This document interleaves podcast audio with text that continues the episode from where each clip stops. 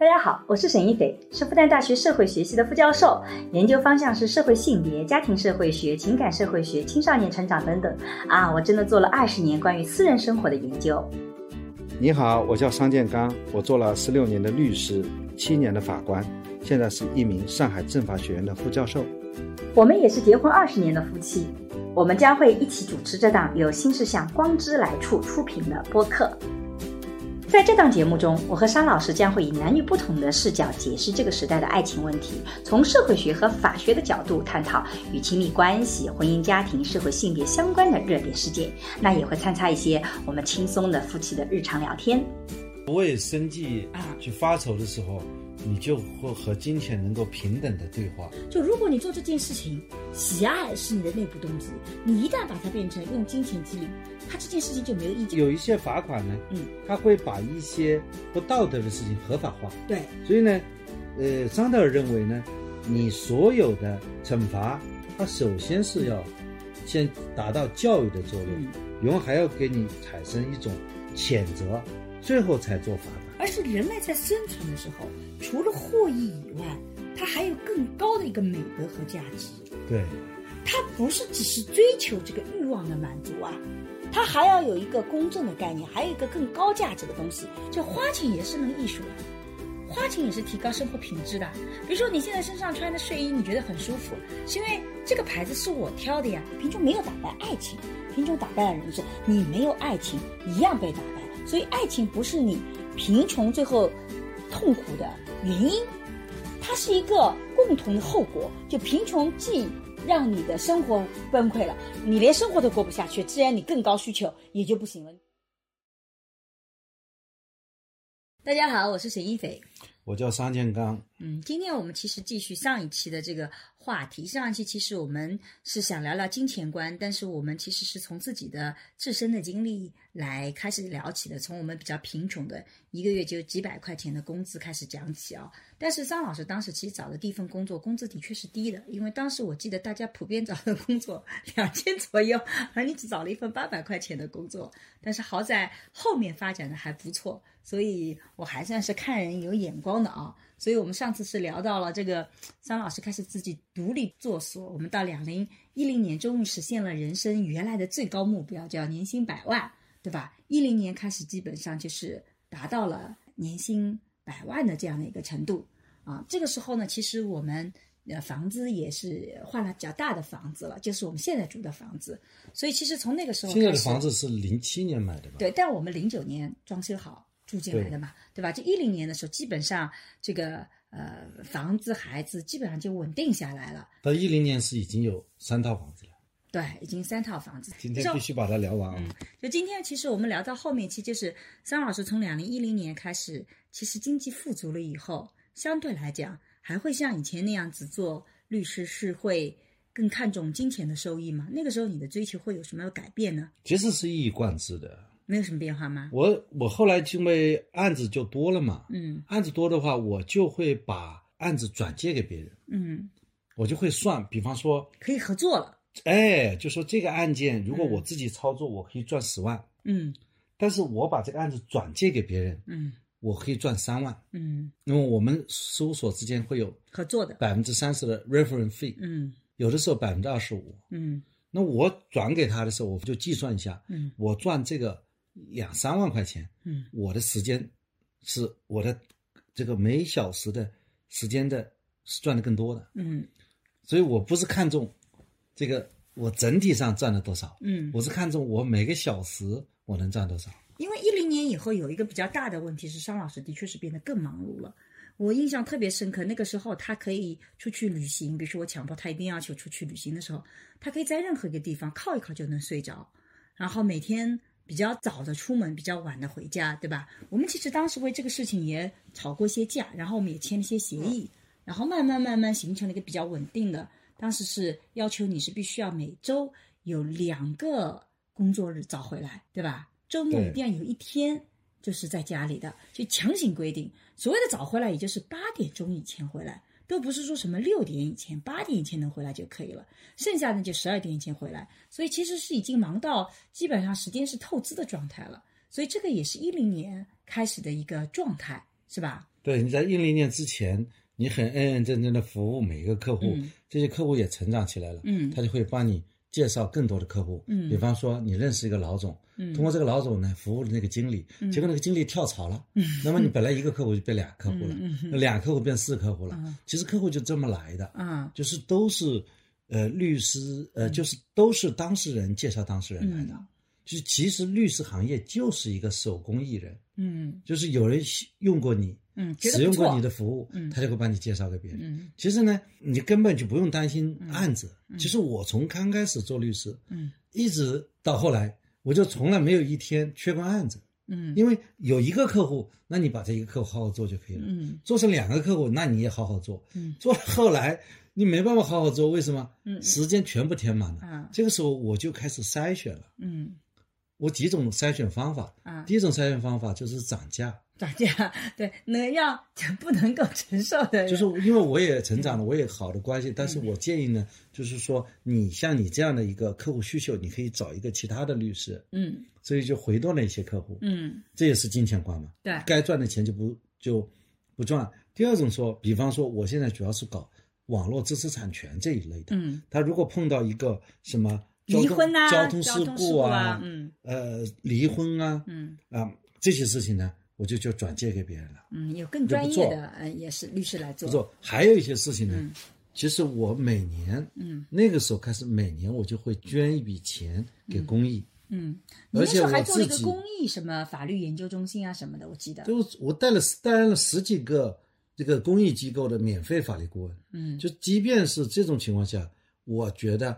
我反而是需要去做一些公益，嗯，包括那个张艺超，嗯，那边我们到我们这里聊过一次，哦，那一期还是这个好像是目前为止的这个收听率最高的一期节目啊，对，是我们很好的朋友啊，从本科开始的好朋友啊，对啊，就是说那个时候你我还有一个坚持就是，凡是我老乡，嗯，都免费的，而且你老乡又特别多啊。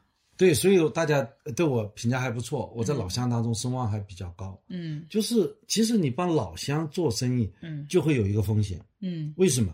如果你做得好，嗯，他不说；你做的不好，就会传出去，说你这个人又收钱又不干活。对，所以我就很简单，老乡的生意基本不做啊。那么如果要做，很简单，我免费帮你做，你就不能怨我吧？啊，所以呢，基本上呢。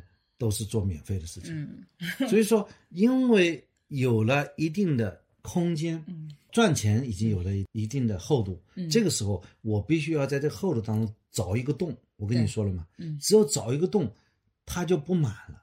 对，这个圆呢，圆满圆满，它就不圆满了。不圆满呢，它就不断的去扩大。嗯，其实我心中对金钱也是有这么一个理念嘛。嗯，就是说，如果你把所有的钱都赚光，比方说一个交通事故案子也很简单。嗯。呃，几万块钱你也去做，嗯，那么房地产案子你也去做，嗯，离婚案子也去做，那你一看你的这个万金油律师形象，嗯，你这个万金油律师形象就出来了呀。对，如果说我一年那个时候我后来已经做到什么程度？嗯，我一年到法院就是去过三四次，嗯，都是些大案子，嗯，所以我每年的这个上海的什么十大案子当中，三四个就是我的，嗯，都是那些大案子在我手上，对，都是明案。先例案子，嗯，从一零年到桑老师一六年转型做法官这六年，其实是桑老师从，我觉得是你从一个一般的合伙人变成上海上大律师的这样一个进度，因为你也拿到了这个杰出的青年律师这些荣誉，然后也成为了律协的。这种各个这种高青委的主任等等等等，就是其实已经是到了那个顶级的，也成为了最大所的管理合伙人。对，我在做的时候，我是非常会经营的。嗯，我自认为比较会经营，就是说，第一，我有一个好的金钱观。嗯，我并不是什么钱都想赚。嗯，我说我只要把我的业务范围弄得越窄越窄越窄越好。嗯，为什么越窄越好呢？嗯，越窄越窄的话，我就能够拿到市场上最好的案子。因为那个专业领域里面，你因为在这个案子当中，而且我办案子呢，是就是让当事人没有办法说我挑我毛病的。嗯，我认真的办，我办输了也不打紧的。嗯，因为连我这样的人都办输了，这个案子是必输的。你理解自信了啊！因为我保证是最好的办。当然了，输赢有的时候是表面上法院的那个输赢和当事人心目底下的输赢还是两个完全不同的概念。嗯，比方说一个官司，你表面上是打输了，但实际上你赢了。嗯，比方说本来输一百，你输成二十，嗯，那不是赢了八十吗？对对对，啊，对，我就经常会赢这样一个事情，当事人心里是杀杀青的，嗯，就知道我帮他做赢了。嗯，本来这个官司立即输，我让你两年后输，对，啊，这也是赢了。对对，就是这很多种有一个时间的这个争取，对吧？哎，这有很多种方法，所以更多的时候实际上帮助当事人在做决策。嗯，其实在我影响了我的很多当事人的重大决策。嗯。反而用我的价值观去影响当事人，嗯，让当事人做正确的选择。对，这个时候法律服务呢也是比较顺畅，当事人也容易接受。嗯，我还记得有一次我去参加一个你当事人那边那个活动，我忘了什么，他们就跟我形容你的时候说说，如果他们开什么董事会议啊，什么那种决策会议啊，你不到场，他们就不开会，一定要你到了。他们才能够开会，因为这种董事里面也会有不同的想法，只有你到场了，才能平衡各方面的利益。我忘了那个是谁，反正有一些公司它是这样，他会有这样。嗯，这个时候我觉得金钱观，特别是在事业一定有成的时候，反而显得特别重要。我们对做律师的金钱观是什么呢？我们帮助当事人生产金蛋，嗯，我们呢刮一点蛋粉。心态比较平和，哎，一定是这个心态。你不能跟当事人之间合伙做生意。嗯，很多时候，当事人说这个生意很好，拉你入伙，嗯，你是不能入伙的。嗯，因为你入伙的时候，你就丧失你的独立性。有道理的。嗯。另外呢，你不能和对方勾搭。嗯。因为律师知道当事人的很多秘密。嗯。你跟对方勾搭，甚至说，比方说你接了一个案子。嗯你准备告别，嗯，你把这个信息告诉对方了，嗯，对方回你付给你一大笔钱，对，这种事情不能做，这个是违纪的，嗯，律师也有违纪的，嗯，律师也很多现在在牢里做的，对，也就是说法官在哪里做的更多了啊，这也就是说，其实你不要给人生自己埋地雷和挖坑，就是这种可能的坑，就是说对，就千千万不要去碰，否则你将来的人生这是金钱观导致的，你对这个你这个职业要有敬畏之心啊，嗯。嗯，你只有严格在你的这个红线范围之内，嗯，你才是真正的自由。你碰到那个高压线，触电就是一下子就被电死掉了。嗯，那个时候我其实主要是负责家里的消费的，然后其实我们俩的消费观，就我们前面讲的是挣钱的观，可是我们的消费观是很不一样的。我买东西是喜欢买好的东西的，而你呢，其实不太能区分品质。我其实从一零年开始，随着经济收入的生长，我觉得我在追求品质方面。其实是有新的认识的。就以前我老觉得这种名牌东西也好，很多东西也好，它可能就是个智商税，没什么好的。可是呢，当你有钱的时候，你去尝试好东西，我是又是一个好奇心特别强的人，我就慢慢发现，其实好东西它的品质可能差那么一点点，可是那一点点给你的感官感受其实很不一样的。你其实会为那个一点点去花更多的钱，那个一点点其实很。很有意思，很能够体现价值。就像买衣服，有的时候有的衣服跟另外一件衣服看上去很像，甚至便宜的更加的鲜艳。可是呢，那个贵的衣服，它在色泽上就是更柔和，就为那么一点点柔和，你愿不愿意花更多的钱？那个是我在一零年以后的改变。可是要上档次？不是上档次，而是之前会觉得上档次只是一种虚荣的追求。就因为你不能去审美那个柔和的色彩和那个鲜艳色彩之间的高级感，可是你慢慢慢慢，你的朋友带着你，你也去增加你的审美以后，你突然发现，其实你不太能够接受那种特别鲜艳的或者看上去比较 low 的东西了。你开始去追求品质，这是我一零年开始的那个。但是我觉得这是我的第一阶段，就我那个时候开始觉得好东西是有好的地方的，就像。什么 LV 包包，它的确结实。以前我觉得这个颜色好丑，可是我突然有一天我欣赏它的好了，就我觉得这东西的确有它好的地方。然后我以前觉得像 GUCCI 啊，这花里胡哨的要死，没觉得好看。可是有一天突然我发现，它其实那些花里面原来是有设计感的。就你随着你收入的增加，你其实在这方面是增加的。但是桑老师在这方面就一点都没有感受吧？我反正都是你买的。对，那个时候。你不是给我买西装吗？对，我买了好西装和差西装，对，穿在身上还是有感觉，有感觉的吧？其实它就差那么一点点，但是这是我的第一阶段。就我会在一零年以后会有一个阶段，觉得买东西就要到好的店去买。可是我后面又有一个转变，就是我有一天突然发现，是不是有钱就意味着你只能买好的东西，你就不能再往下降维了？我觉得这也是不自由的。就穷的时候你只能买穷的，有钱了你只能买有钱的东西、好的东西。那你不还是把自己从一个一个一个圈跳到另外一个圈吗？我觉得这也是不对的。所以我又开始做第二个突破，就我觉得。其实你要重新去接受有些性价比高的东西，就它没有那么的好，可是它性价比很高。我其实是重新有一个这样的过程，甚至我开始去区分，比如说你会发现我有大量的耳环，我所有的耳环一般都不超过三十块钱，因为我发现这个东西它我也容易掉，很容易掉。第二个，第二个就是你真正的白金或者是银的，我因为以前过敏，后面也不过敏了，我发现那些。好看的东西三十几块钱的我也不过敏了，戴了也挺好看的，甚至没人觉得我这个东西廉价的。那既然这个东西已经达到了我的品味，我为什么非得要去买真金白银的呢？我开始重新又有一个转变。就像我们原来买一个手机，买个大哥大这要一万多块钱，嗯，你现在买一个一个一千多块钱手机，那个水平比大哥大水平要高啊。对，你不能说这个买一千多块钱的手机就 low 了。但是你讲的是一块。就是说东西在改变，可是我技术进步了。但是我讲的概念是说从个体角度讲，但你也可以选择继续买一万多块钱手机啊，你可以有钱了以后用依然只接受更贵的东西啊，你可以这么选择。我的意思就是说，其实人在以前比较贫穷的时候，年轻的时候，你就是找那种比较便宜的东西，你总是看东西先看价格。我们上期讲到了，我们的改变是从先看价格变成先看东西了。我以前穷的时候，就看去逛街，首先看价格，价格几百块钱我能承受的，我再去四川。我到现在还是这样，如果我自己买，嗯，我就是买那些先看价格，不是看价格，就是看那些特别舒服的，而且价格还就是几十块钱，那是因为你，因为那是因为你的审美一直没上去。没有啊，我审美一直很差呀，你审美没有上去。你看我刚刚买了这个衬衣，多丑啊！特别好看，就是很丑啊！就是就是那种颜色，就那种很丑啊，就是很丑啊！就是就你没有升级，我觉得你首先第一步可能是要升级，就是就是在没有升级的人眼里会觉得你是智商税，觉得这个有什么好看？可是你真正去感受，你就是会觉得你能体会到那个东西的好。比如说棉质，我以前不太知道支数啊，这个支数有什么区别？可是慢慢慢慢我就知道，其实好的东西。它洗一次两次以后，它是变柔软的，而不好的东西，它洗着洗着就硬了。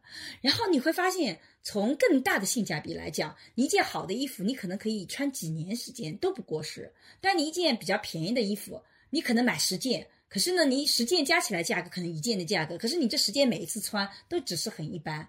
其实你每件衣服可能就穿不了半年时间，你就不想要了。所以这里面会有一个消费升级，但是呢，后面你又转回过来说，为什么要？自己被这些框住，这可能就是我学社会学、学文化、人类学的一个因素。我觉得为什么自己去框住呢？你为什么逛街非得逛好的商场呢？你其实也是可以去大同步里面去挑，那也有乐趣的。所以我后面又重新去做这个挑选。你现在就是把好的和不好的，或者价格贵的和价格便宜的，我说混的混在一起。其实到了现在搞不清楚。我知道这个是我没有买盗版，我买的就是说有的是比较廉价的。但我想讲什么呢？就是说有的好的东西它不见得就是适合这个场所的。比如说我上电视，我就发现这种丝绸的也好，这种特别舒服的棉质也好，它在电视上特别看上去没骨架，没错，反倒是那种几十块钱的。一百两百的，它就那种料子很硬啊，其实穿在身上没那么舒服，可它特别适合上电视，尤其它又需要你换新的，经常你不能够这次穿一样的，它就很多时候就是你穿一次，你可能那个，所以这个时候我就觉得没必要买贵的，所以我现在，所以拍电视就是这样的，那些演员在电视的那个服装，那相对就不搞能搞得太贵，没有别的明星是很贵的。就比如说，我们参加的某一个综艺节目，他们有一个公众号，就把每个嘉宾的服装全部写了一遍，但是就把我提也不提我。那个写那个公众号还是那个还我还认识的朋友，我就觉得我就跟他讲，为什么你提也不提我？他说，因为你身上的东西一点牌子都没有的，人家都是上牌子的，几万几万的，就我没有牌子，就是因为我自己觉得。我没有必要像明星一样把自己捆绑死了，非得要名牌啊。那是因为除非有人赚到明星那个钱了。不是，就说没有赞助，明星也不是自己花钱的，你自己花钱是花不起这个钱。因为你还没有到了明星，我没到那个。张赞助一下。对，没人赞助我嘛？那既然没人赞助我，为什么自己要去花钱呢？那找我们家隔壁的裁缝 赞助一下。不，我的意思就是说，其实人在消费的时候，他有一个，你开始会有一种消费的观念，然后你会有第二种消费的观念，但你还会有第三种消费观念。到了现在，我自己的消费观念，我在挣钱观念上变化不大，但我在消费观念上，金钱观转变很多。我现在觉得，其实人所谓的自由，就是你有钱，你既可以买贵的，你也可以买便宜的。你说有钱，我就告诉你，我认识的那个陆丰嘛，嗯，他是万德的，很有钱。股大股东嘛，我们不是跟他 都合资个公司嘛，嗯，后来就是因为我做法官，所以全部退出，嗯，对吧？嗯，等于说他跟我们合资，他说我要投你五千万，那个时候就当时就说出来了呀，要去做，嗯，对吧？当然这个事情都没做啊。这是你们男人的消费观，所以不要以为男人就家里不消费，其实男人可花钱，一投就投五千万，一花就花五千万，一创业就输掉很多钱。结果呢，你知道到他办公室去啊，男人是他是什么？他穿着一个圆领的白 T 恤，嗯，那个领领口都咧着的，嗯，那个东西大概最多是买进来十块钱，而且我不知道他穿了多少次，估计是他们单位哪里去搞活动的一次性的文化衫，他还是穿着这个。这是因为你不在乎这个东西，因为实际上是注意力不在这里。是的，但我想讲的是，你看为什么要家庭要去匹配？就是有人挣钱，其实也有有人要花钱，就花钱也是门艺术啊，花钱也是提高生活品质的。比如说你现在身上穿的睡衣，你觉得很舒服，是因为这个牌子是我挑的呀。啊，这还有牌子啊？当然是有牌子的啦。我觉得还是不要搞牌子的好。但是我也给你买过没有牌子的，你没有那么喜欢呢。这个衣服你就很喜欢的，因为它就是料子很好啊，对不对？所以我承认了，就是说你肯定是一个品一个品牌啊，它之所以能够做出来，首先它的品质是好的，嗯，对吧？对，这个我都是搞知识产权的人，肯定懂这些嘛。所以其实这个是我们从一零年到一七年的，我觉得这样一个消费升级的过程，包括一七年以后我自己的一个消费的转变。对吧？这个是在消费观上的金钱观，是吧？后来又发生什么样的变化呢？那就到一六年，你就开始转型了嘛。但是那个转型对我们家来讲是个经济巨大的损损失，因为其实一零年开始你年薪对我来讲也还是没影响。不，但我觉得啊，对我来讲啊，其实这个收入损失是我所考虑的。因为虽然在一六年你转型的时候收入是达到了千万，可是真正挣钱也就是那几年呐。也就是一五一六年、一三一四一五一六年，因为一零年达到百万，其实因为我们家开销也大，然后我们还买房子，对吧？还要还贷，其实真正手上有比较让我觉得比较宽裕的钱，其实也就那几年，就是一四一五年开始，对，到那个稍微宽裕了一稍微宽裕了一点点。其实，在这之前没有金钱宽裕的感觉，因为你其实被生活一直在追着跑。你需要生孩子要花钱，你买房子要花钱，然后你还要还贷，你其实身上一直背着锅的。虽然看上去挣的多了，可是你的开销也很大，所以整个这个过程一直是觉得没有特别富足的感觉。到一四一五年的时候，终于觉得喘过气来了，尤其在上海，稍微喘口气，稍微喘口气，因为当上海你房子买好了以后，你会发现没有房子的压力了。这个时候虽然有房贷，可是那个房贷毕竟我们还得起，所以你会发现这个时候你就能够。比较好的，觉得哎，可以去享受生活了，可以放轻松了。然后一六年，我们桑老师突然间提出来说，他要去做法官了。我其实，在一开始的时候是不太能接受的。你要是去享受的，那我去继续去学习，去完善自己啊。那你不能够再多努力挣点钱吗？我还没换别墅呢。我那时候当时还有个梦想，得上海再买套别墅，可是我一直没有实现这个梦想啊。没有这个实现这个梦想，这个梦想需要去实现嘛？和我们。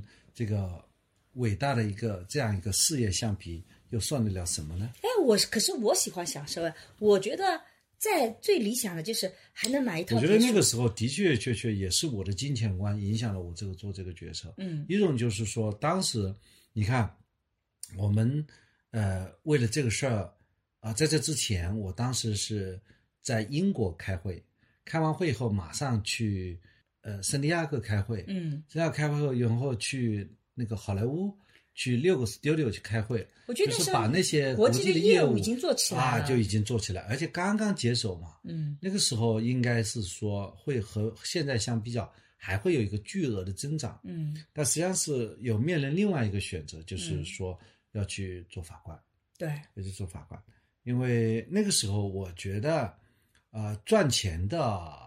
机会、时间以后还会有，嗯，那么，但是如果参与到这样一个伟大的社会活动吧当中去，机会不是特别多，所以就去了。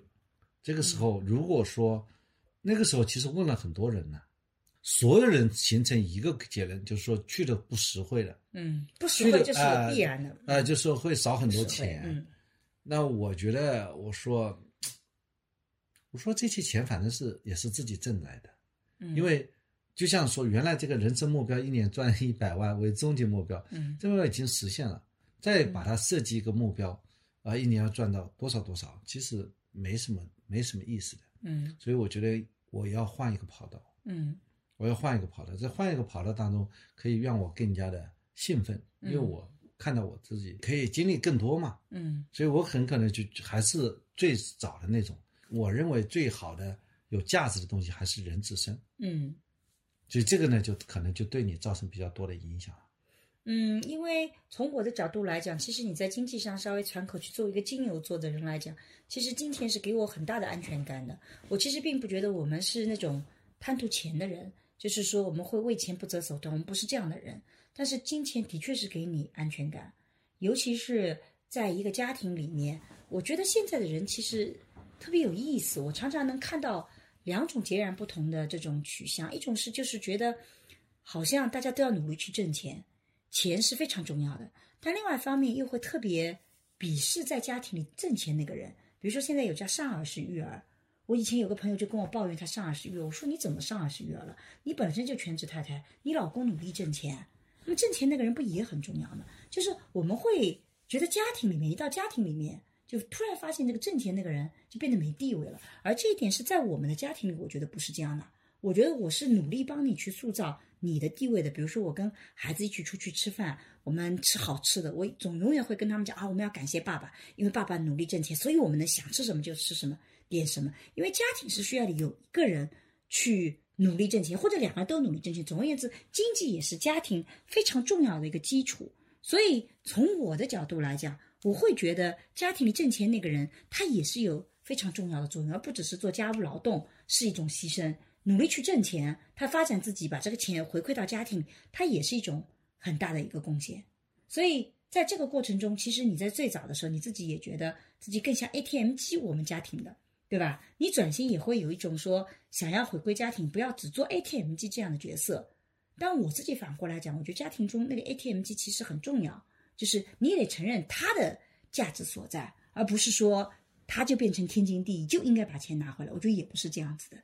其实你讲的这一点呢，倒是有这种感觉了。嗯，就是说一个人过度的商业化，嗯，过度的被工作所牵累，嗯，他其实是对家庭他是有两种感情，一种是觉得亏欠家庭，嗯，另外呢也觉得有一点。会思考我为什么这么去做？我这样做的目的是什么？在家庭当中，这个一家人，嗯啊，其乐融融在吃饭，嗯，然后呢，你回来就像一个旅客一样的，大家跟你缺少交流，嗯，特别是这个家庭家人跟我缺乏交流，那么早上很早去，早出晚归，那么即使在这里睡个觉，嗯，那么这种状态呢，其实是不好的，嗯，对吧？你。就是那种 ATM 机嘛，嗯，ATM 机，那你如果在发生一些口角或者一些存在一些其他事情的时候，你也其实对自己的觉得这种，哎，付出的性价比，嗯，会有很大的一种影响。就像我跟你吵架，孩子肯定站在我这一面。对啊，他就 然后然后最刺激你的话，你不就是赚点钱，你还要怎么样呢？对，就是说否定了这个，当你对家庭的贡献只有挣钱的时候，你就会很容易被否定。嗯。会会很容易很脆弱，就说你不可就挣点钱，你还懂什么呢？你人情世故也都不懂，你不就是挣点钱吗？对吧？嗯。那么这个就是实际上就是，呃，会发现自己在家庭当中会失去很多。嗯，我想这个时候也是我们在外面挣钱的人，他需要去一个平衡的金钱观。嗯，你如果说你觉得，哎，我因为挣了钱，如果是在，呃，原来的那种男主外女主内这种父权制现象，我挣了钱，我是家长，我在家里想说谁就谁，想批评谁就批评谁，那么你会不会有这种感觉？嗯，如果你在现在又是男女平等的，嗯，对吧？你回到家。就会发现，其实就像你说的，女女方也可以说是丧偶式育儿，嗯，对吧？对，一一女女的和家人在一起吃，其乐融融，吃完以后跟你没事儿，嗯，你去来跟跟跟大家搭个讪，大家还不跟你说话，嗯，那么你会觉得我干嘛要这样做？对，会有这样这种情况吗？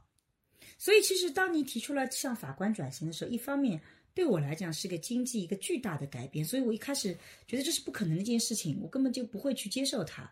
但是实际上，我们真正在深度聊的时候，其实说服我的一点就是，你觉得你可以在更多的家庭里面承担责任，你能享受家庭的生活，而我可以更多的出来做工作，这可能是你得到我支持你转型的一个很重要的理由。我觉得也是你转型的，就是除了在追求。法律方面、公正方面一些追求以外，这也是另外一种选择可能性所带来的一个好的地方。因为否则这个选择就看上去就是你在追求你的理想，然后经济有损失，但实际上它会有其他的 bonus，其他的好处，就是它会让你更多的时间能够，毕竟朝九晚五了，然后跟家人在一起，然后我自己可以更多的到外面去。所以，我们其实最后在。总体上最后做出这个决定，觉得可以接受，因为我觉得很多人，其实到今天很多人都不能理解，包括当时有很多的媒体都不太相信这件事情，或者觉得有问题。其实是因为他们站在了一个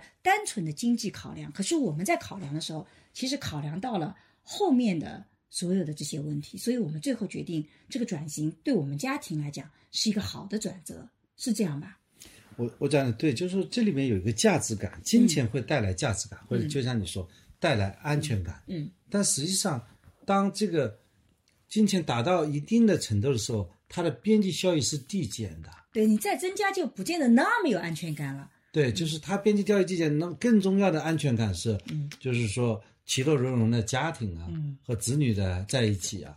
就是这还包括要读书，幸福感这个，这种时候会产生幸福感。就是说，我要很自由的，比方说，我今天我我到单位去，我能够把我所想象的那个法律，嗯，能够把它写到判决书里面去，嗯，就是我想象的那个公平正义，嗯，能够实现。那么这也是一种价值感。对。然后呢，你可以，我可以决定，哎，朝九晚五，嗯，呃，五五点这个。五点钟以后没人给我打电话，对，五点钟之前呢，只能打我单位电话，电话对就没有手机。那么其实这样日子也是花钱买不来的，嗯，所以它也会带来一种价值感。嗯，是的。所以你对于自己转型以后这种经济损失，你曾经有过后悔吗？我没后悔过的，你觉得？因为我原来赚的钱也不是我花的。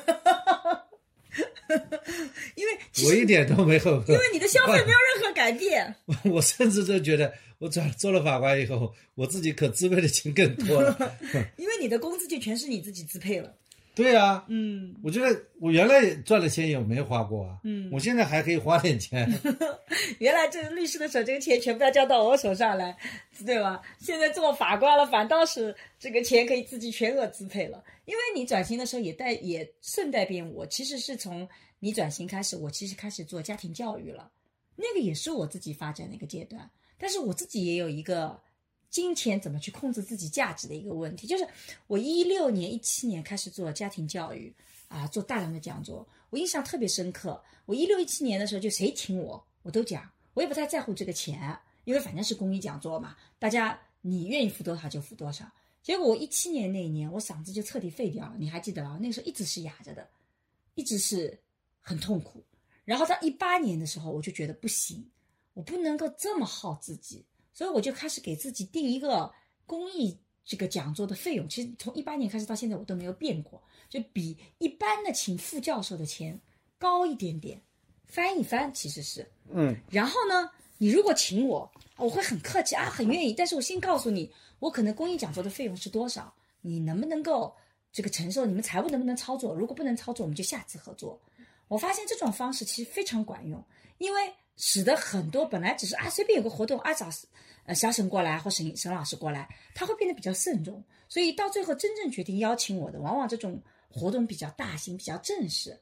但同时，它降低了我演讲的频率，使得我的嗓子在一八一九年的时候，终于有了喘息跟恢复的时间。我一九年就把嗓子重新给养好了。其实我原来在一八年的时候，我印象特别深刻，有一场讲座，我几乎是用气声来讲的，就一直没有好，一直没有好嗓子。所以我还去看过这个呃五官科的医生，还专门去练，反正吃了很多药，但是后面就觉得最重要的还是要养。所以我自己后来就发现，其实金钱是个非常好的调节工具。就是你为什么要增加你的单位时间的钱？就像你当年做律师，其实我们的逻辑一模一样嘛。你当年做律师，你为什么要把收费提高？是因为你这样子你的时间就可以安排嘛。而我也是这么做的，我就把我的这个讲座的费用提升，包括商业讲座费用更贵，这样我就大量减少去讲的时间，这样我就会有照常会有写。作业的时间有照顾家庭的时间，有这个做研究的时间，我就可以把我的时间掌握在自己手里。但实际上，我总的收入并没有改变，虽然没有增加，也没有改变，因为它总的量其实是一样的，只是现在是这个单价更高，次数更少。原来是单价低，次数高，所以我觉得这也是一种，因为我们对金钱有安全感，不是那么在乎说一定要占有那么多金钱，所以反倒哎，我觉得效果还挺好的，对吧？是。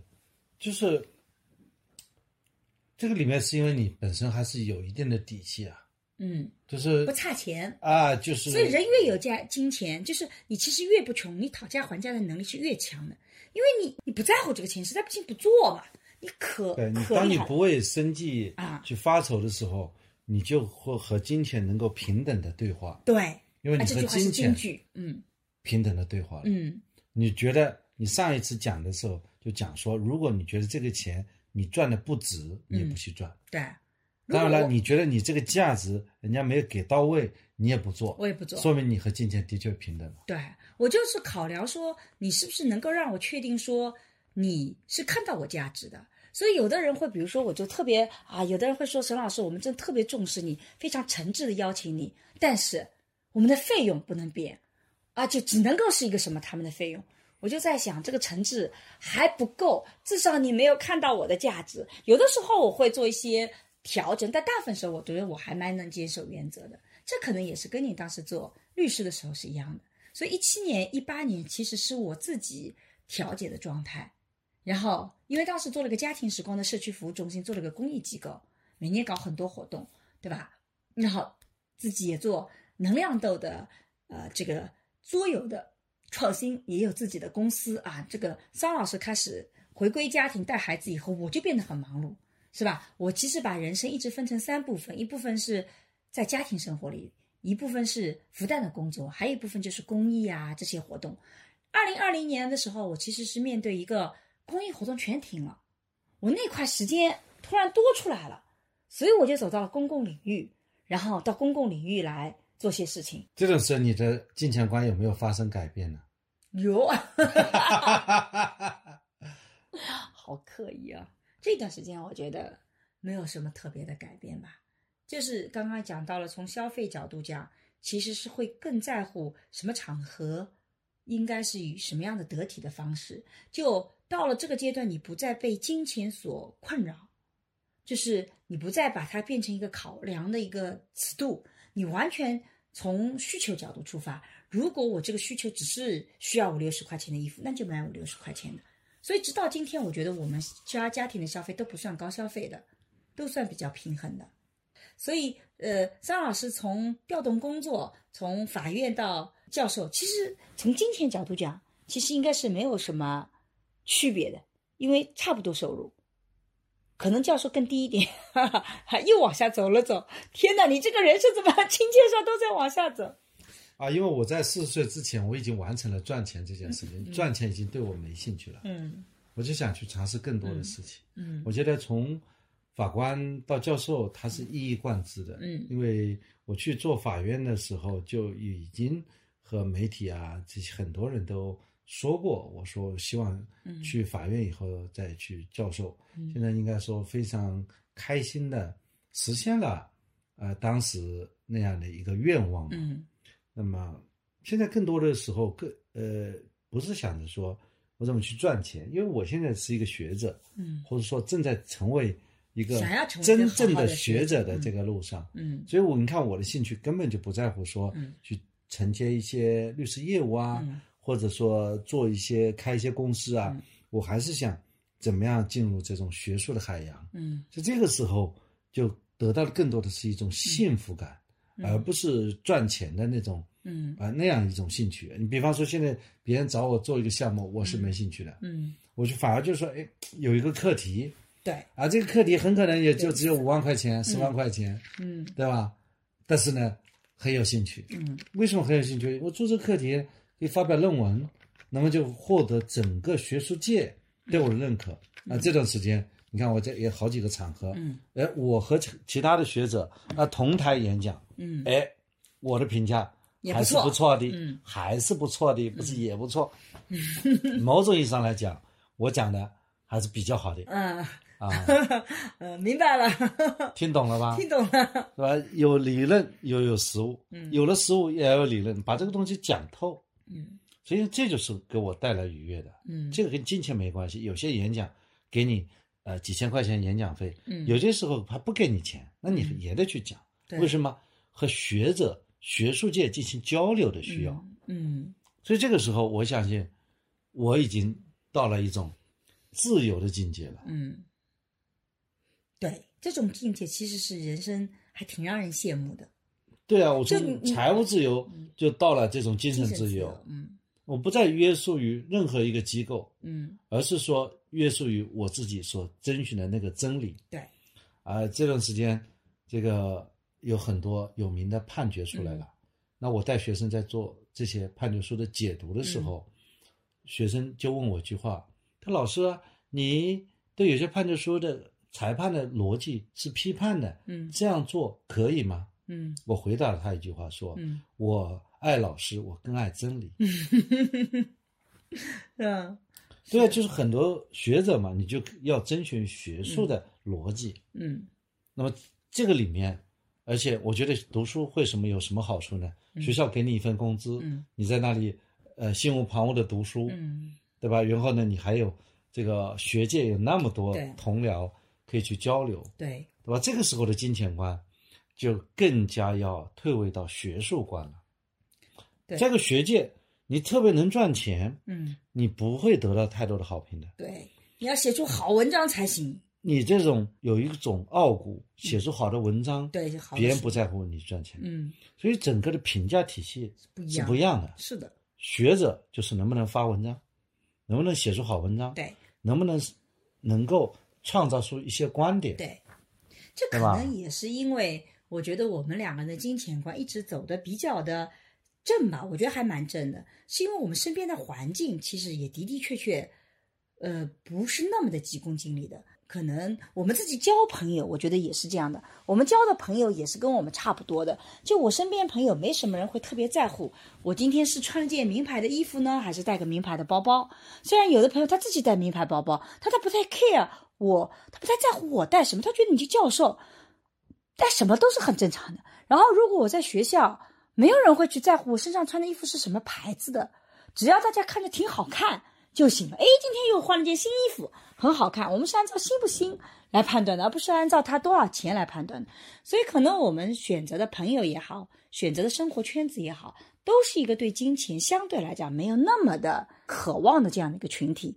能选择做老师的或怎么样，其实都是心态比较平和的，这也使得我们的金钱观呈现出今天我们这样的样子。可能在有些人眼里，可能觉得有点这个虚伪啊，或者我我大概能想象批评我们的人，觉得我们可能没太理想化怎么样。但实际上，我们的的确确就是这么过来的，因为我们本身的圈子也是比较深的。我们比较幸运的就是在四十岁之前呢，把这些工作基本上做完了，对，没那么焦虑。对，现在到了四十到四十六。这一段时间呢，我们就开始去享受我们自由的生活。嗯，是。简单来讲，就是这么两段了。两段了。嗯，对吧？所以我们其实今天到最后的时候要聊的一部分就是金钱不能买到什么啊！现在终于谈到这本书，我从对啊，我为了跟你聊这本书，聊了大概一期半的废话。好了，那你想金钱不能买到什么？无非就是要讲了那么多，就想聊这本书嘛？嗯，我来介绍一下，我觉得桑德尔这本书。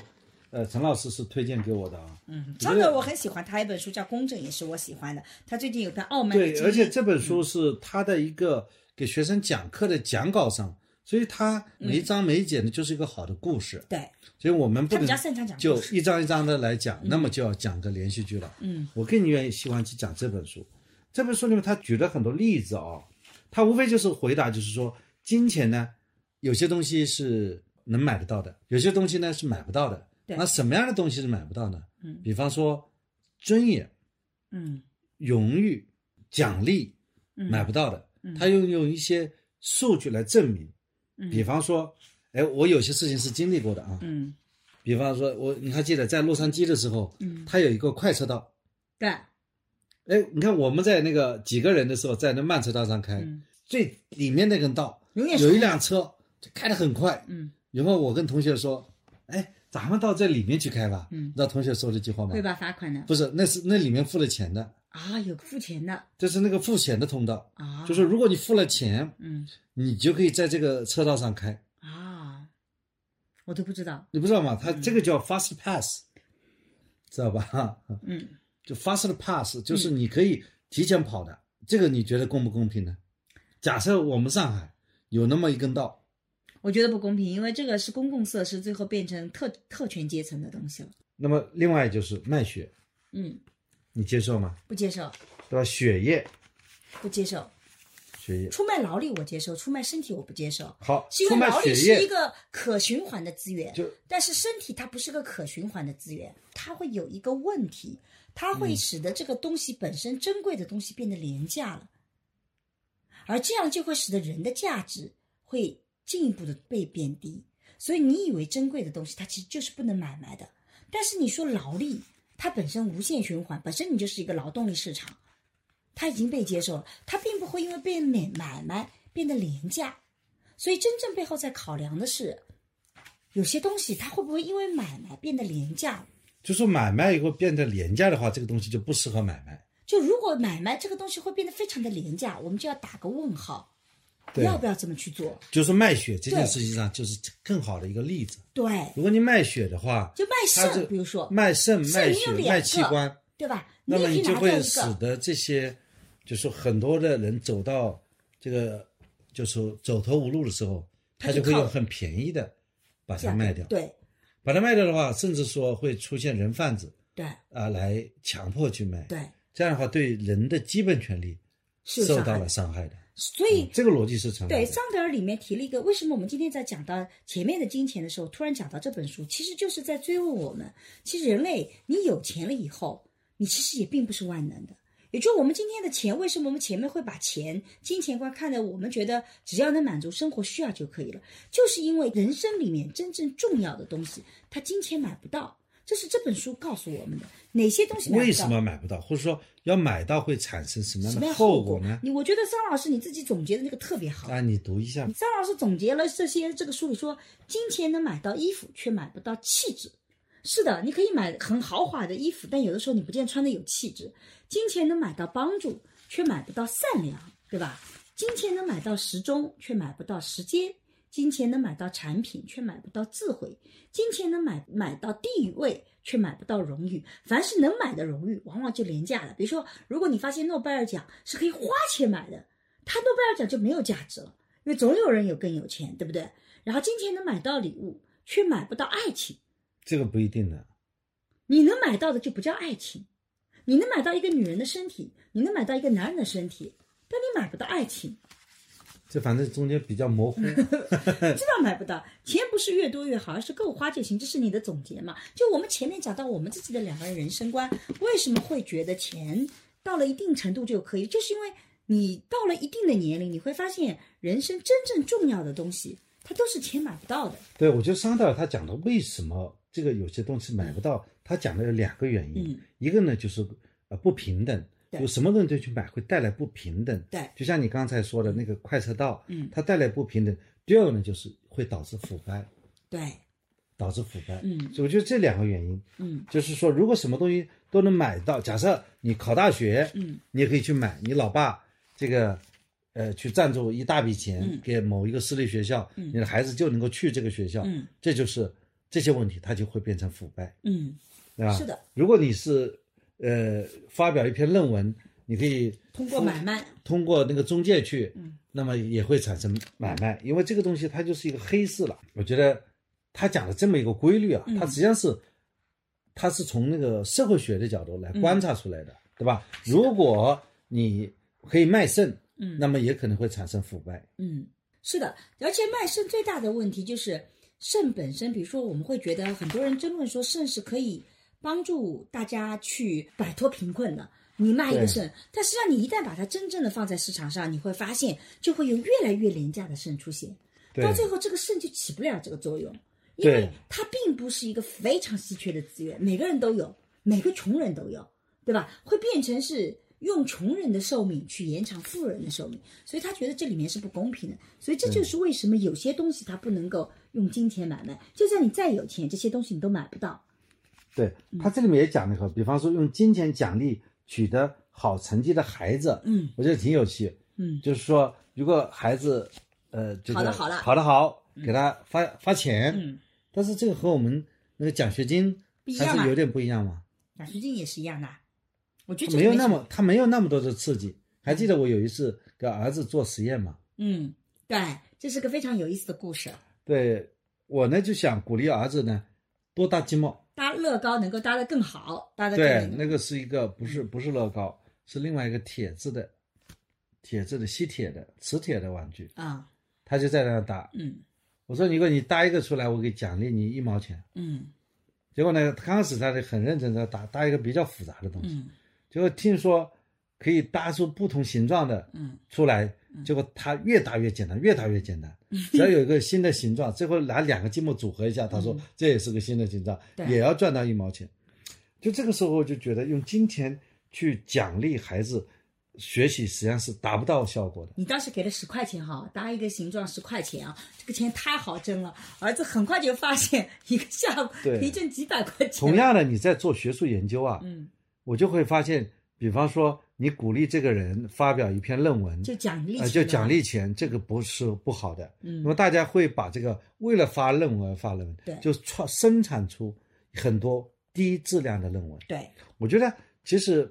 人类的这个创作这一块，嗯，那就是要基于内心的自发，这实际上是我们的学术界啊，嗯，就像你这个《红楼梦》写出来，嗯，没人给他发奖金的，对，因为他有内在的一种表达的欲望，他把它表达出来，对，对吧？才才能够这个这个有好的作品，对，吧？你像很多好的作家，他之所以写出伟大的作品出来，他很可能。不是那种著作等身的，嗯，我们现在看到很多评教授，就看你能发了几篇论文，那其实是非常就是不好的一种考核制度啊，嗯，因为没有好的价值。当然了，你不考核也没办法，嗯，你不考核，教授就就真的真的是没办法吗？也不啊，你相信不考核那些过去的那些北大的那些教授们？哎，以前的教授就是你像西南联大的时候有什么考核了？战火纷飞，但不都出了很多大家吗？做学术就是内驱的，所以你自己也总结了里面，我觉得桑德讲的很好，说用钱奖励会失灵的一个例子，就是以喜爱为内部动机的事情。就如果你做这件事情，喜爱是你的内部动机，你一旦把它变成用金钱激励，他这件事情就没有意义。就像我们儿子本来搭积木搭的可开心了，他就是喜欢搭的，你非得用金钱去激励他，最后他就变成。搭一个东西出来拿十块钱，他就不再去创新了，不再去搭那种高难度的，因为他的喜爱被压掉了，变成了金钱更现实的利益，对吧？所以，如果你要真正激励一个人去做事情，其实金钱并不能达到最好的，因为你喜欢的东西被破坏掉的时候，你就会发现，可能对有些人来讲，这个金钱并不能弥补我的喜欢呐，是吧？对，其实这这就是这样。你现在如果说。搞科研，嗯，写论文，嗯，那你肯定是你觉得你有一个想法，嗯，你要把它表达出来，对，这个时候你把它讲出来，肯定就是一篇伟大的文字，对。所以现在这种考核，我们也不能多多觉得它怎么不好啊，但其实你刚才讲的对的，在我们在这个考核制度之前，教授们就是放养的呀。嗯，因为教授的工资也不高。对。那么所有人就是因为喜欢读书才做教授的。对。那如果你不喜欢，你干嘛去拿这么一点点清贫的工资呢？对。你你去去做生意就好了，嗯或者干什么做律师也好了。对。所以说，这还是属于以喜爱为内驱的这么一份工作。对。不应当被他金钱化。对。我觉得这是个很好的一个例子啊。啊。呃，这个。讲的还是有些新意。另外呢，这个里面讲了一个，比方说，接孩子，如果你迟到了，这个老师呢，到底是给你做个罚款，还是说就给你批评一下？嗯，批评一下。哎，对，很多人呢觉得说，如果你家长接晚了，嗯，接晚了，那你就罚款，罚款以后大家心态就平衡了。呃，桑德尔说这个不好，嗯，因为。如果说给他付了一笔这个钱的话，家长会把这个事情合法化的。就就我已经付出代价了，所以我就天天来玩接，天天来玩，我变成晚头班了。你想想看，我们两个有一次吵架，就是我我你坐在我的副驾驶，然后你就老是挑剔我开车开的不好。然后我们有一次出去的时候，就我就跟你讲，如果你挑剔我一次，你就要付我一百块钱，记不记得？对，然后你就忍了很久，然后我在那边开车，然后你突然跟我说：“我往你支付宝里充一千块钱吧。”就那种，就是你一旦觉得我已经付你钱了，我就扯平了嘛。对，反倒是变得就是你对自己所有的不合理的行为变得可以做了，只要有钱我就可以去做这些事情。有一些罚款呢，嗯，他会把一些不道德的事情合法化。对，所以呢，呃，桑德尔认为呢，你所有的惩罚，它首先是要。先达到教育的作用，然后还要给你产生一种谴责，最后才做罚款。对，它有三步骤。这个有时候想起了我们的教法。嗯，教法，教法在这之前是有一个规则的，就是说先要教育，然后再罚款。对，现在把教育两个字给删掉了，直接罚款。对，就变成这个从商的角度来讲呢，对，这个这个法呢，嗯，还是有它的一个就是。变化的对，比如说我自己有的时候也会这样子，因为有的时候开到一个地方，你真的找不到停车的位置，我在内心里就觉得，我就停在这里吧，我就付两百块钱停车费，我自那个时候不觉得自己违法了，我觉得。我愿意把你的违法行为变成合理合理化，就我愿意承担这个价格，因为大不了就两百块，大不了两百块钱嘛，我实在找不到那个停车位了，对吧？所以，所以我们要讲制度，也不要逼到我们不得不这个去罚这两百块钱，因为有的时候真的找不到，就你搞不懂，我到这个地方办事情，你怎么来考虑我开车过来在呃开罚单的时候，一定要想想罚款不是目的。你到现在很多罚款就变成目的了，对的，罚有些这个摄像头那个都是。不是政府来出钱的，对，它是有这个一些公司来出钱，出钱罚了单以后，那个罚单的人和政府分成，那这就这就违反了这个基本的公正了。我们家门口有一条路，从头至尾就没有停车的地方，就不能靠边。我那个时候做政协委员，还专门写了个，我说为什么能这么设计？这么设计的话，那我开车把一个人放下去，对吧？我在哪里放下去合法？你不能让我开个五百米，再让他走回来吧？尤其下雨天什么的，那基本上就是这个逻辑。然后他们就跟我解释说，你可以在哪个地方停多少时间啊？那个你稍微停的长一点，我会罚你款。哦，我就觉得那个太太让我觉得不可思议了。所以有的时候我们就不断在追问，你金钱的这种做法到底价值在哪里？我觉得像这种案例就挺好的。还有一个案例，比方说，呃，单位。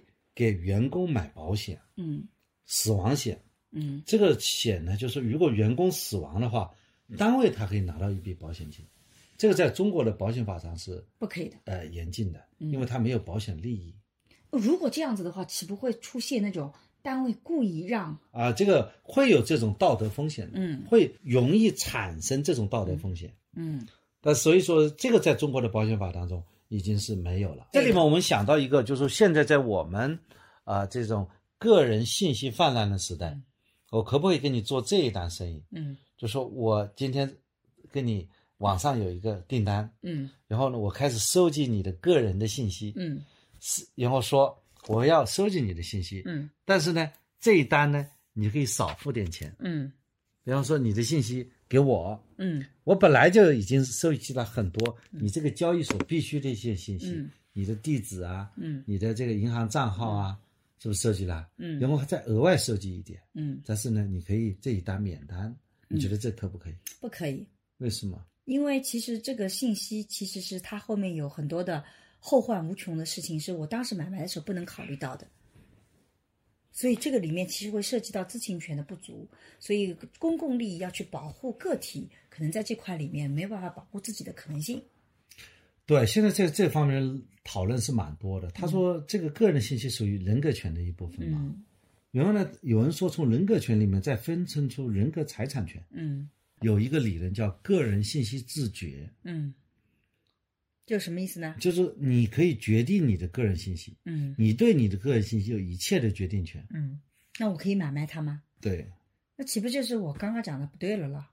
呃，现在这种法律呢，就是要警惕的，嗯，就是现在法律似乎是把这所有的权利都给了你个人，但实际上你要给了你个人呢，我就跟着要承担责任，不是给了你个人就容易财产化了，但是你给了我那个，我就要为就像你卖肾一样的，假设你可以卖肾，等于说。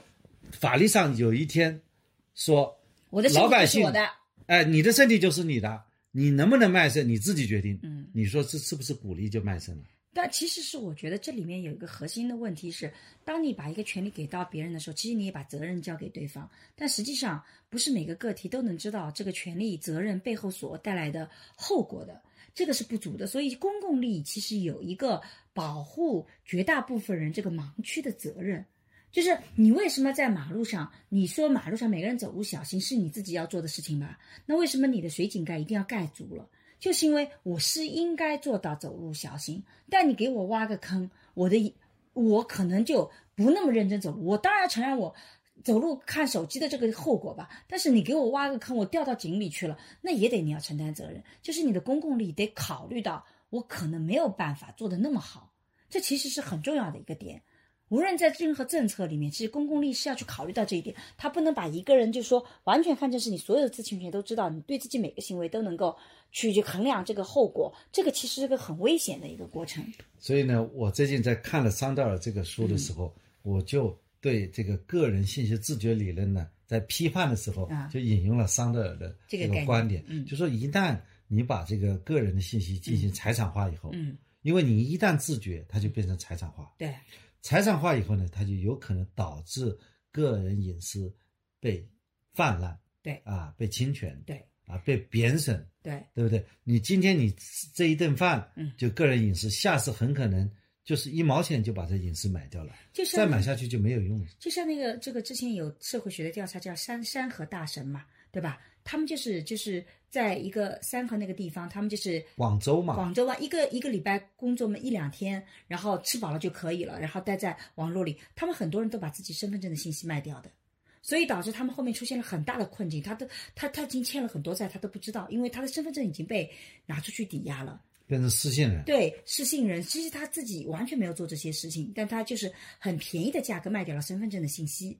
只是为了就是当时，所以呢，个人信息自觉理论是有它根本性的缺陷。所以其实这几年社会学也在反思，你把所有的人都看成是理性人，可是问题是人其实不是理性人，人有自己的盲区，有自己的情感，有他的不足性。那你如果在经济的设定里面，你在法律的设定里面都把一个人看成是理性人，你应该知道后果，你就应该怎么做。其实这个在执行方面，其实反倒是把人本身的很多的特性可能没有考虑到。它就特别容易使得那些弱势群体变得更为弱势，因为弱势群体恰恰在理性这一块，不是说他理性不足，而是他没有足够的信息能让他理性。对，因为信息本身也是种资源。在现在去读桑德尔这本书，更加有它的现实价值。嗯，因为呢，科技越发达了，嗯，就是科技技术越发达，它对个体的侵害的能力是越强的。对，所以在这种时候更强调我们这个良法善治。对。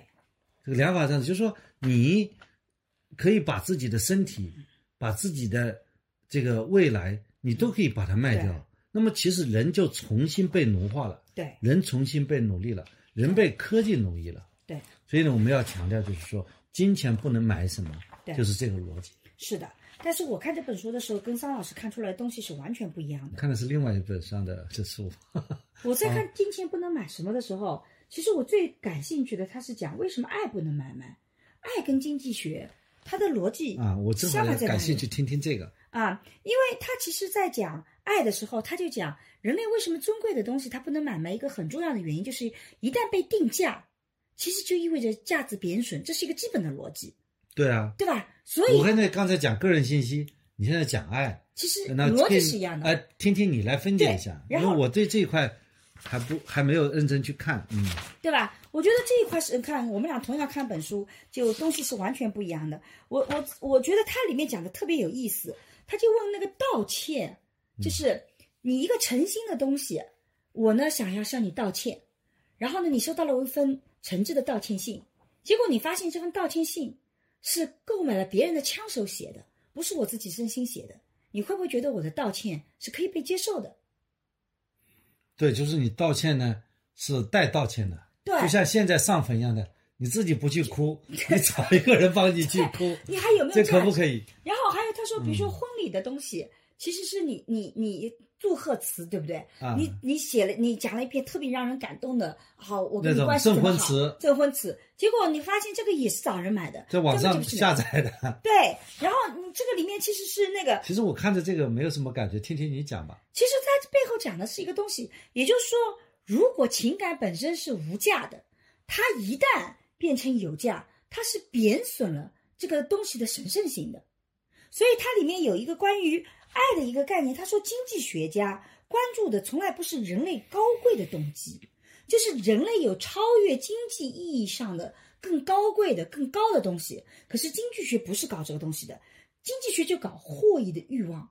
如果他要获益的欲望，你会发现他是节约爱的，他最好不要去动你这块东西，他会把这一切东西都更为简化，因为那个高贵的东西它太稀缺了，他碰不到，所以他就简化。今天我们在爱情里面其实就出现这个问题，你看啊，今天越来越多的人把爱情就简化为了一种消费主义的倾向。你如果五二零没给我转钱，那你就不爱我。可是你反过来推问，五二零给你转钱就证明他爱你呢？也不一定啊，对不对？也就是你的反推是推不过去的，你那个稀缺的、高贵的这个价值，他没有办法通过这个反推过去，而只是进行了泛滥。你就觉得，哎，我就得要结这个结婚要给我送很昂贵的礼物啊，你要带我出去玩儿啊，我们出去旅游都让你付钱，然后你给我钱就不能给我十三块十四毛，你要给我一千三百十四块钱，你才是爱我。你变成爱是衡量的，当你变成它衡量的时候，你其实满足的是人类获益的欲望。可是爱本质是什么？爱是超越获益欲望的更高的动机和价值。所以你一旦变成金钱，你其实这个就很容易买到了。所以你有意为什么买不到？就是因为它不是个获益欲望，它是超越那个的高贵的。有意不是相互利用，它不相互利用。相互利用可以买得到，对。但是有意买不到，有意买不到。有意是内心的对你一种认可，对对。所以，这个桑德尔在讲到这个感情的时候，就去讲为什么你金钱是不能买它的，就是因为它其实跟金钱里的获益欲望，跟他人类的更高的一个尊贵动机、更高的一个需求，它不是在一个层面的。你一旦把它拉低到这个层面里面，其实你就会去节约那个高贵的动机，因为它东西一定要变简化，简化到几乎可以被衡量，那实际上这个东西就会消失不见。所以，我们嗯，在讲到爱的时候，这样呢。解读呢，我就觉得这本书还是有一定学术价值的，对，否则你就只看到了前面那些你觉得你也懂的东西，对吧？啊，对，我就是结合我自己的案例。对，所以他其实在讲金钱不能买到什么的时候，他的副标题叫“金钱与公正的正面交锋”，就他背后讨论的不是你能不能买到那个，而是人类在生存的时候，除了获益以外，它还有更高的一个美德和价值。对。它不是只是追求这个欲望的满足啊，他还要有一个公正的概念，还有一个更高价值的东西。你人类如何去看待这些东西？其实桑德尔所有写的东西都在围绕这个主题走。人类并不仅仅只是为了你欲望的满足，你在欲望满足以外，你其实是有另外的更高的这个概念在里面的。对，刚才说了，以喜爱为内部动机的事情不能买卖。对，第二个是有义务去做的事情不能买卖。对，因为你看，这些都是更高于那个欲望的。有义务做的事情是你的责任，你要能够买卖责任，那也就不再是责任了。呃，我可以第三方代替履行啊，就义务可以有第三方履行啊。嗯，比方说劳动力，嗯，比方说我我给你卖买交付一一斤盐，嗯，我自己来交付，我交付不了，我找人去交付，另外一个人给你分盐，嗯，这是没问题的吧？但你这里的义务跟那个义务的定义是不一样的，你那个更像是个劳力，但是义务是说只能我来承担的，有人身属性的义务，有人身属性的，比方说道歉，对，就是你不能说我不道歉，我付你五块钱，是跟我自己的身份紧密相关的义务。我们曾经聊过一个，有一个小伙子作家，他不是不道歉吗？对，法院把他的道歉信给贴在报纸上面啊，就赔礼道歉啊。对啊。赔礼道歉你必须要做，你不做就把这个。比如说这个什么就就说爸爸妈妈有爱孩子的义务，或者是有照顾孩子的义务，你可不可以找个保姆来替代？是可以的。可是那个跟父母的爱和父母的照顾，它是两个概念。对，那是没有不能替代，它不能替代。所以这个义务那是买不来的。对，是跟自己的个人的属性有关的，需要持之以恒。嗯，需要很强的意志力才能完成的事情。你金钱也金钱买不来的，激励不了。我就想考大学，嗯，对吧？写论文，嗯。这种事情呢是金钱买不来的，对你不见得能够出因为它是需要持之以恒，需要很强的意志力才能去完成的事情。嗯，还有就关系到人本身。你这个比较牵强，你老是看他的东西，这个功利主义是吧？对，你就连到你自己。其实桑德尔在本身讲的时候，他的那个逻辑体系更多的是从人类更高层次的这样的一种可能性存在。他可以是推论嘛？嗯，还有就是说涉及到公民的基本权利。嗯。涉及到社会责任和社会道德，对，这些都是不能用金钱买卖。对，所以其实我觉得我们今天的这个，包括上一期，其实我们上一期在讲的时候是讲金钱是怎么让我们过的生活越来越幸福的。可是到了这一期，其实我们在讲，等到你的金钱到了一定程度以后，你会发现金钱带来的幸福感，它的边际效益是递减的，它不再能够让我们感觉更幸福，所以我们会有不同的追求。其实，在很多人眼里，觉得我们这个可能很伪善，或者根本就不是这样的。你们肯定有隐藏了什么，但实际上是因为他们没有看桑德尔的书。其实是因为他可能没有到那个，就就是有一天你可能没有进行这样的思考，这个经济欲望以后，你其实没有这个思考，你再往上走，你会发现人类的需求就是不一样的。而我们最后谈到桑德尔的金钱不能买到什么，恰恰为什么我们后面的为什么我们金钱更多了以后，他。并不能够让你幸福再往上走，它是消减的。我为什么把这个书放在这里讲？其实我自己的理解，为什么会讲到爱，就是你会发现，我们一旦经济富足了以后，我们在追求幸福的时候，我们所追求的东西就会比原来金钱能满足的欲望更高一个层次了。我们渴望有一个非常好的友谊，我们渴望有一个爱人啊，我们渴望有一个健康的身体啊，我们渴望有自己热爱的驱动的事情，对吧？等等等等。你会发现，这一切都不再是依靠金钱能够去满足的。金钱可以去促进它，但它金钱买不来。啊，呃，很多人跟我讲说，说没钱是万万不能的，爱情也会死掉。可是很可能是因为你理解的爱情就已经是有问题了。你如果是已经是活不下去了，你当然先要把自己活下去。你没有身体，你没有寿命的。但如果你活下去，你会发现再贫穷的两个人都是可以相爱的。贫穷的时候也可以产生爱，也是可以产生爱的，没有说不能贫贱夫妻百事人嘛。而你所有喷两个人相爱的时候遇到的问题，并不是爱情所带来的问题，是你不谈恋爱，你一个人贫穷也会遇到的问题啊。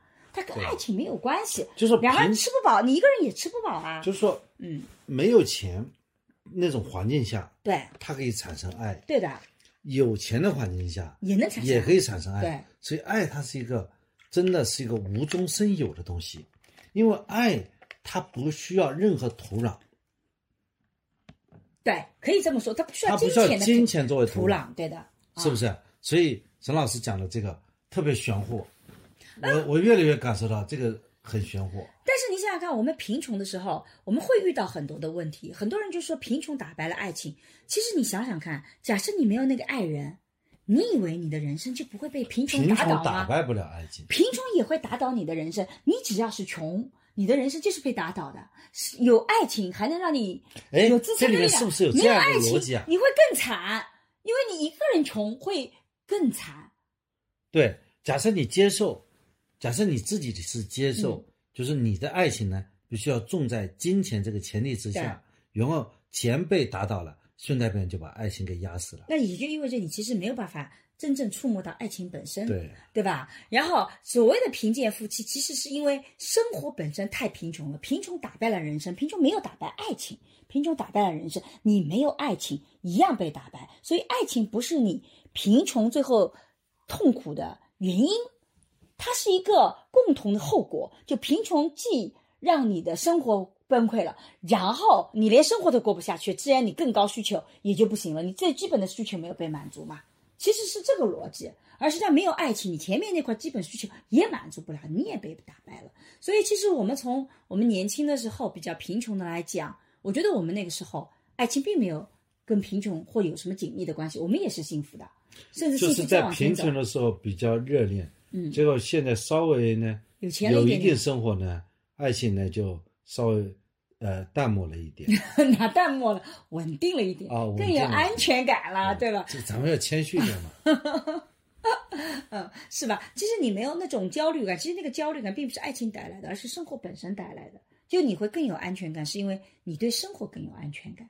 我觉得是这样的理解的。所以我们到最后讲，你看，恰恰是告诉你，金钱不能买到什么。所以我们在有一定的钱的时候，我们其实要让自己追求的东西。要更高一点点，这样才能保持你幸福的状态。否则，你永远停留在金钱，你可能幸福状态很容易就没有了。是啊，如果说你不断的去啊，为了钱，当然因为钱在你，比方说没有买到房子的时候，你就为了房子去努力。嗯。但是，是不是你在爬山的时候就忘了看风景了？嗯。你即便是很穷，嗯，那也可以享受生活。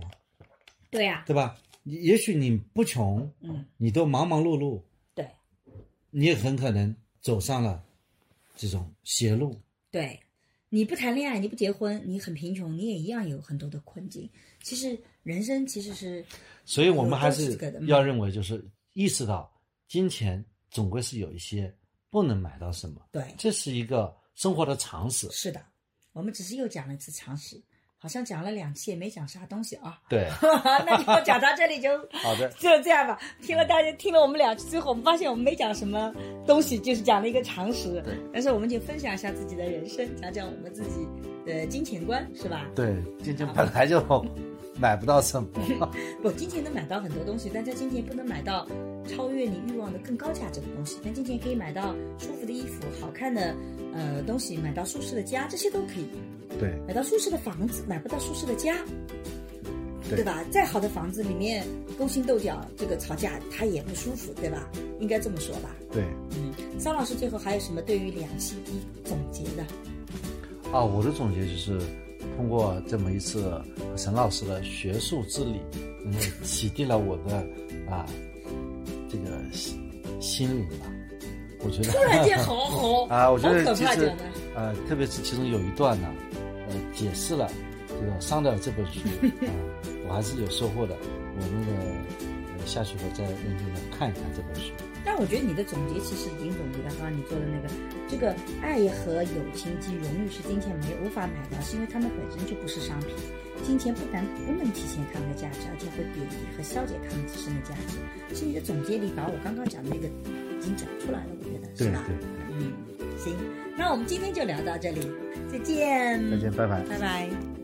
最近我做的沈一斐性教育课已经上线，我想通过这门课和你一起坦诚地聊聊成年人的爱与性，所有我们过去回避的性教育，我们一次性讲清楚。希望每个成年人都能享受性愉悦，更享受爱情。如果你感兴趣，欢迎你搜索公众号“光之来处”去看一看。我和孟尝合作了一档付费播客，在二零二一聊性别，希望能帮助你打开对性别的想象力，做更自由的人。如果你感兴趣，可以在我的播客主页或者搜索公众号“光之来处”加入学习。我和新世相也合作了一门社会学爱情思维课，希望能帮你提供对爱情的结构性观察。